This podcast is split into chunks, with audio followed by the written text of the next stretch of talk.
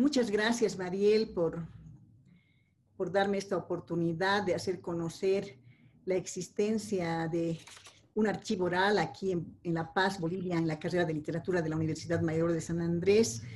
Eh, contamos con un archivo oral que lo venimos constituyendo desde el año 1987. Eh, yo como docente titular del taller de cultura popular con los estudiantes.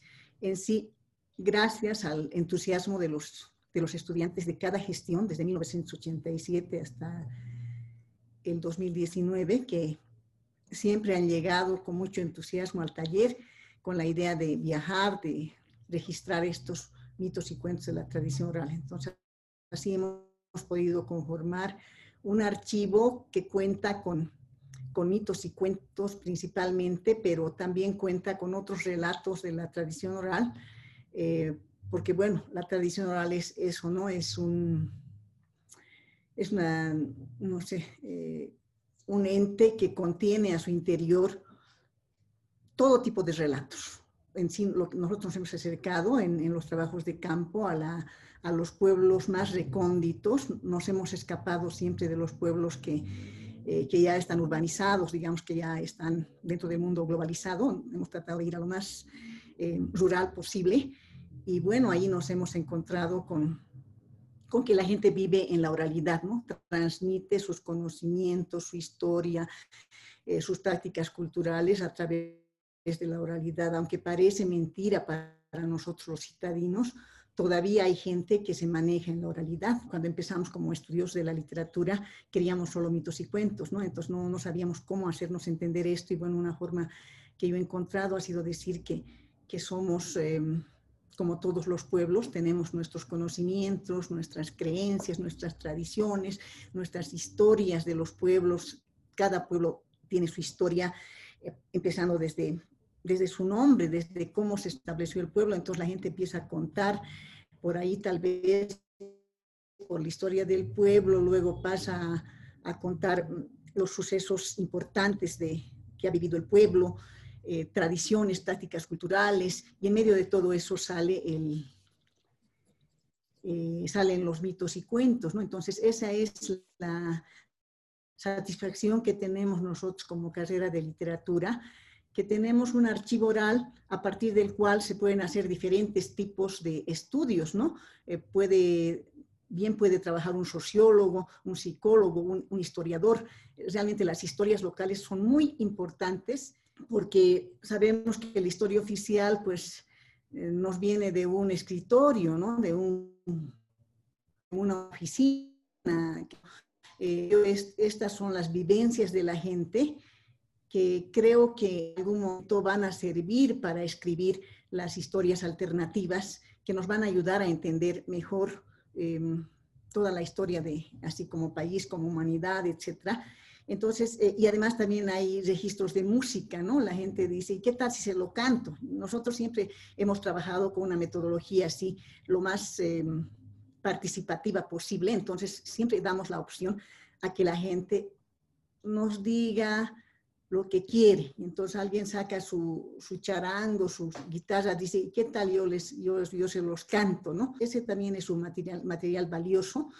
alguien puede hacer estudio de la música en los pueblos originarios, ¿no? que además están eh, las canciones en sus propias lenguas. En general, cuando vamos a contar los cuentos, em, la gente, pese a que sabe el castellano, prefiere hacerlo en su lengua. Dice, no, pero yo le contaré nomás en mi, en mi idioma, dice, no, en mi lengua. En nuestro registro tiene esa característica. Tenemos relatos en su propio idioma, cualquier cantidad en aymara, porque yo soy aymara hablante, ¿no? No me he hecho mayor problema también porque sabía que yo lo podía traducir, etcétera, pero en, los, en las otras lenguas sí he tratado de que sean siempre en castellano, pero igual tenemos basta, mucho en, en, harto en, quechua y, otros relatos en, lenguas de las tierras bajas, como decir en Chimán, Tacana, Mosetén, Eseja, Guarayo, y etcétera, y etcétera, ¿no? Entonces en algún momento yo digo, si el mundo sigue, llegarán a la carrera algunos estudiantes o estudiosos que seguramente van a transcribir este, este material y, se van a ver las diferencias, ¿no? Porque sabemos que, que la traducción de ninguna manera es, eh, es plenamente correspondiente al, relato original, podríamos decir. Además, imaginémonos la situación, ¿no? Es, es la persona que, que, así de improviso aparece de traductor y toda la situación. Entonces, yo me imagino que, que el relato original en su propia lengua nos puede reportar todavía mucho más em, elementos que nos van a acercar mejor a esta visión de mundo, a, esta, a este pensamiento eh, que ha sido ignorado por el mundo moderno, ¿no? que nos ha hecho creer que lo que no está escrito no sirve, cosa que no es así.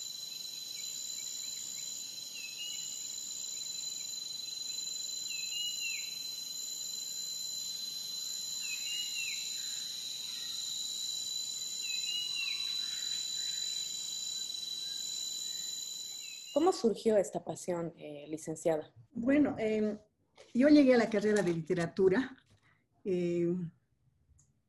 bueno, más que todo porque no me gustaban las matemáticas, digamos, pero tenía que estudiar en, la familia, en toda familia, ¿no? Tienes que estudiar, bueno, entonces estudiar literatura.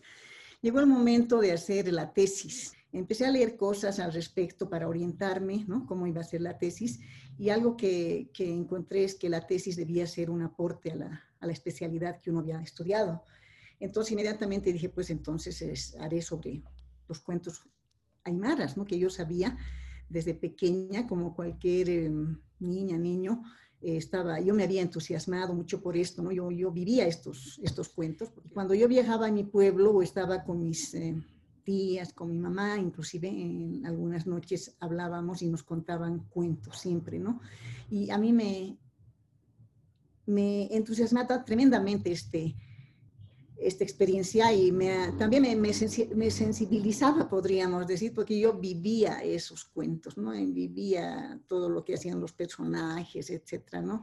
Y, y por eso tenía mucho entusiasmo por esto. Entonces dije, bueno, pues entonces eh, aquí en literatura habíamos hablado de, de muchas eh, literaturas, algo inclusive de las antiguas literaturas chinas, ¿no? me acuerdo nos pasaron algo, y dije, ¿por qué no sobre esta literatura que yo conozco? Entonces me entusiasmé a partir de ahí, dije, tengo que hacer mi tesis sobre esto, porque eso realmente va a ser un aporte. Eh, eh, lo primero que hice fue hacer un acopio de toda la, de toda la, eh, la bibliografía que había, ¿no? como en otros lugares, me imagino, por los años 60, 70, aquí se, se, había publicado harto material, así con ese rótulo de cuento popular, cuento folclórico, etcétera, ¿no? Entonces, yo compré, hice todo lo posible por tener sobre mi mesa todo lo que se había publicado hasta entonces. Dije, a partir de aquí hago mi tesis. Y cuando empecé a leer, me llevé una, un gran chasco, ¿no? Una gran sorpresa porque, bueno, que jamás me había imaginado yo. Resulta que los cuentos que yo había escuchado estaban ahí escritos. Me encuentro con que era otra cosa, ¿no? Eran, eran versiones de escritorio asimiladas al, al pensamiento occidental, o sea, siempre eh, al parecer, eh, escritos desde esa visión racial culturalista que, que no considera para nada el, el, relato original tal cual lo da el narrador oral, creyendo que esto está mal, hay que escribirlo bien. Y al escribirlo bien se lo estaba tergiversando tanto que ya no tenía nada que ver ni nada que decir del, del grupo social del cual supuestamente había salido el cuento. Y además estaban completamente hacia el aire, no, no se sabía cuándo se había recogido el cuento, dónde se había recogido, quién estaba contando el cuento, ¿no? Porque en la realidad lo que se ve es que em, eh, todos los cuentos están conectados a, un contexto social, ¿no? no o sea, el, el, cuento no se da sin un contexto social y, y, es el cuento el que configura el contexto social, podríamos decir. O sea, hay una, una fuerte ligazón entre ambos, ¿no? Como estamos enfocados en los mitos y las leyendas de, y el archivo oral que ha recopilado usted eh, como, como responsable eh, en, la, en, la, carrera de literatura, eh, quiero enfocarme en justamente el tema de la cosmovisión. Como tiene tantas anécdotas y tantas historias usted, recopilando historias, quisiera saber después de haber recorrido todo, todo el país, ¿cuáles han sido quizás los mitos o las leyendas eh, o el, hecho el mito más importante que haya repercutido o la haya, eh, la, haya conmovido, eh, tanto en tierras bajas como en, en, la parte andina? bueno, en, en, sí lo que más me ha conmovido es que no, no me parece hablar así, separada del contexto, digamos, ¿no? Lo que más me ha conmovido en, tanto en tierras bajas como en tierras altas, digamos, eh, en principio ha sido la condición eh, social en la que vive la gente. Es terrible. Realmente hay poblaciones eh, que viven en condiciones tan, como podríamos decir, ay, Dios mío, tan adversas, ¿no? Es terrible, sin, sin las condiciones básicas. Uno dice, pero ¿cómo puedes vivir aquí? Pero la gente vive ahí. Y justamente los mitos y los cuentos están relacionados a esta geografía, a, esta, eh, a las condiciones em, geográficas, sociales, históricas, etcétera, que ha vivido el pueblo. Y lo, lo, lo más, lo más interesante y, y, sorprendente para mí ha sido siempre eh, encontrar, bueno, para empezar eh, por ver que, hay un, que la tradición oral es compartida eh, por todos, ¿no? Por tierras bajas y tierras altas a veces, ¿no? Pero que siempre hay un, un grupo de relatos muy conectados a la geografía, a la historia, a las prácticas culturales, prácticas de sobrevivencia tan propias del lugar. Y, y, y esas son las narraciones más, em, como podríamos, más impresionantes, más maravillosas que hemos podido registrar en el, en el archivo oral. En las tierras bajas, eh, los mitos y cuentos que, que, que, son, que, están, que los hemos catalogado como los, los locales, los más particulares, tienen que ver con esa, con esa geografía, con esa fauna eh, tan propia ¿no? de, estas tierras eh, que son Em, no sé, eh, bueno, que, de alguna manera nos están remitiendo a, esa primera época, primeros tiempos cuando esto no estaba habitado y, ahí hay toda una, mm, una presencia de lo mágico tal vez o de lo misterioso, ¿no? Que, que la gente a partir, de, a partir de, esta, de este misterio, de este desconocimiento, de este miedo tal vez, eh, salen ¿no? Las, los mitos, los cuentos en Oruro me he encontrado yo con una narrativa de montaña que es muy, muy, que es una maravilla, que realmente habría que hacer una edición eh, muy particular de toda esta narrativa, porque es una narrativa de montaña, según la cual eh, en cada pueblo está apostado un cerro cuya historia explica el, explica el origen del pueblo, el origen de las prácticas culturales, eh, la identidad del, del ser del, del pueblo, podríamos decir, ¿no? Y, y, bueno, a partir de ese mito eh, base, digamos, que es que según el cual eh, los mitos y, perdón, las montañas en el tiempo antiguo, cuando no había sol, eran personas. Esos han sido grandes personajes cuya historia, em, cuya vida ha marcado la identidad del pueblo, ¿no? No sé si puedo, así muy ligeramente puedo referir el mito, por ejemplo, de Saham. Sahama es un pueblo que, no tiene tierra cultivable, la tierra es muy árida y siempre te están diciendo que aquí, que en, que Sahama no se produce absolutamente nada, que todo te tienen que traerlo de las ferias, ¿no? que ahí solo tienen llamas, que viven de las llamas. Entonces dice este mito que, que en el tiempo antiguo, cuando las montañas eran gente, em, había habido una gran reunión en Saham. Habían asistido los grandes personajes de ese entonces y ahí se nombran a todas las, las montañas, ¿no? así como jerárquicamente, desde las más altas hasta las más chiquitas, ¿no?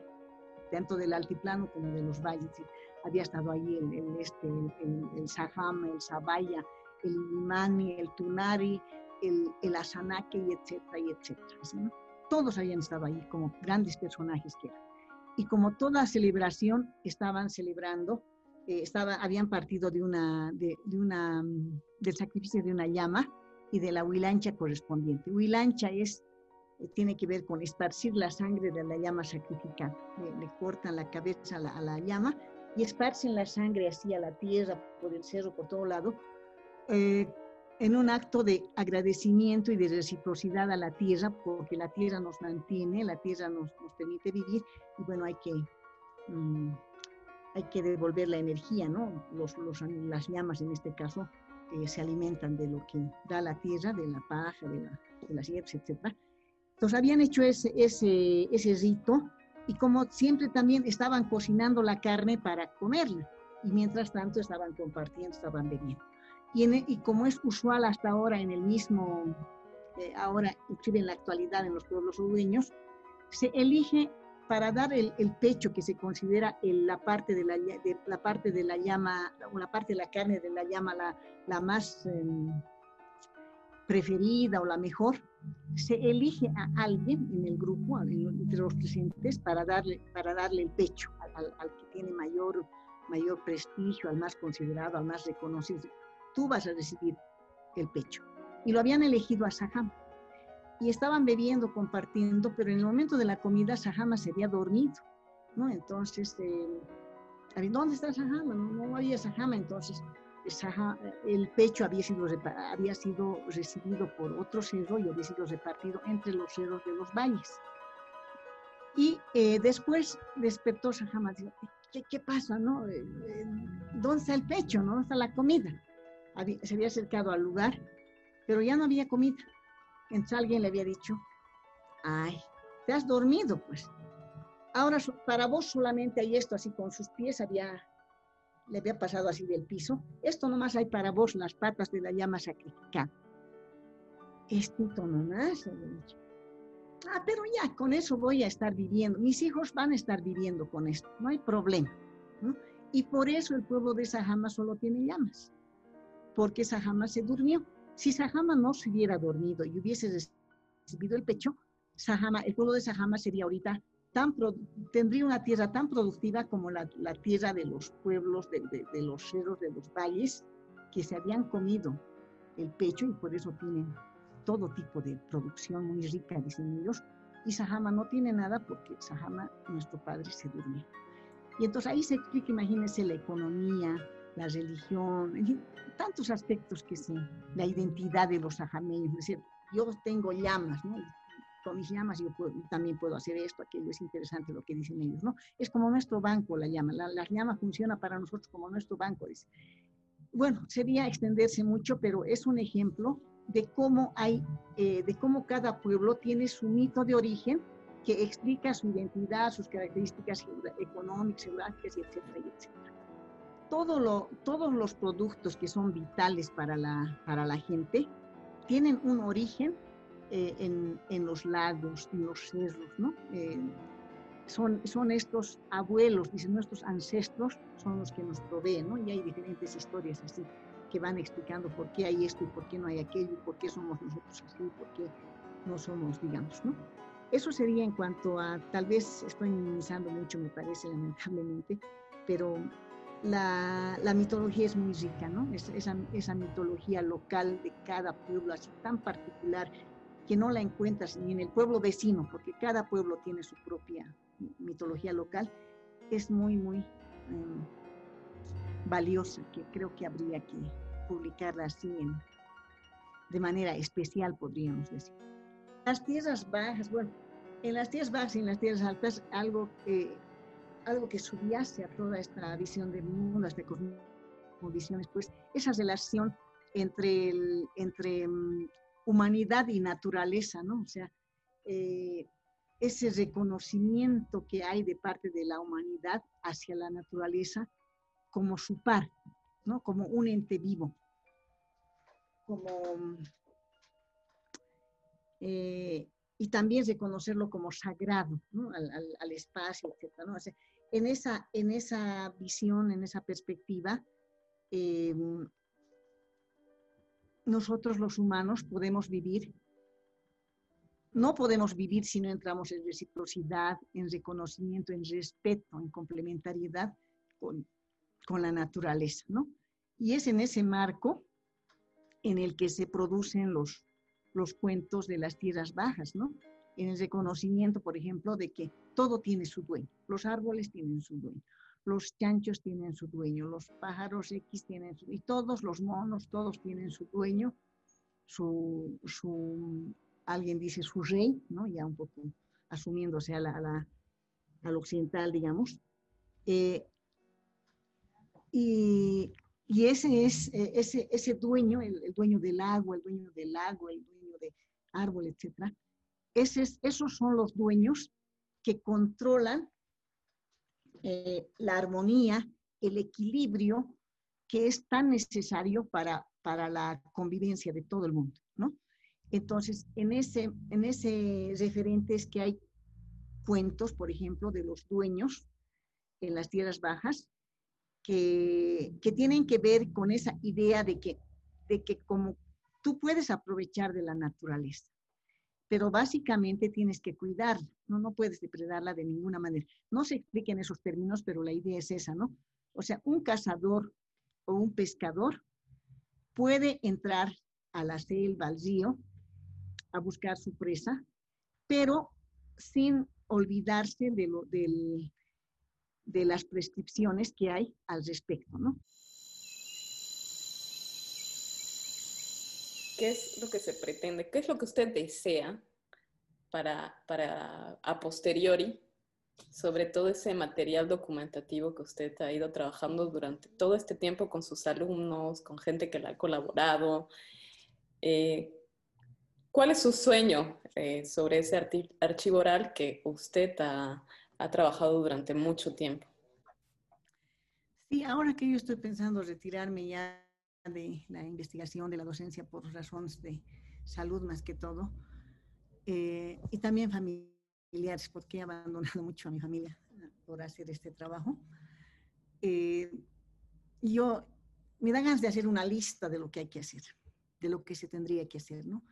y habría que empezar por lo más inmediato, sería que, que, el archivo esté bien sistematizado de acuerdo a las, a las em, virtudes de la tecnología moderna. Y el asunto es que nunca hemos grabado en una sala de grabación, eh, siempre lo hemos hecho así en cualquier lugar, ¿no? En, lo que la gente está yendo a su trabajo. Por favor, me han dicho que usted sabe contar, cuénteme. No, es que no tengo, ¿por qué no se viene la próxima semana? No, es que no voy a poder la próxima semana. Pero es que yo tengo que ir a sembrar, entonces le vamos a ayudar a sembrar. Ha sido bien linda, eh, hemos tenido lindas experiencias. Lamentablemente no hemos tenido eh, siempre, ¿no? La tecnología que hubiésemos querido tener, tal vez una filmadora siempre para tener ese registro, De cómo algunos estudiantes, los chicos, se han entusiasmado, me acuerdo, en Pucarani han sembrado los chicos. nosotros le vamos a ayudar a sembrar, pero cuéntenos, ¿no? En otra nosotros también las chicas, digamos, eh, está pelando papas. No, estoy apurada, tengo que ir, tengo que cocinar. Señora, yo solo voy a pelar papas, ¿no? Y estamos pelando las papas. Y en ese rato está, está ladrando el perro, está rebuznando el burro y etcétera.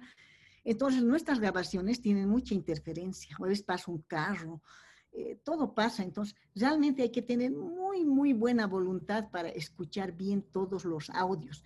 Entonces, lo que yo desearía es que, eh, pienso que se va a poder, ¿no? Ahora la tecnología ha avanzado tanto, seguramente va a haber pues, la posibilidad de, mm, de mejorar esos audios, que se escuchen bien, ¿no? Y que se los pueda transcribir bien. Ese es mi sueño, que se hagan los trabajos, las mejoras que hay que hacer del material del archivo. Y bueno, después ya hace, hace unos años, el 2012 lo hemos digitalizado, tenemos ya todo digitalizado.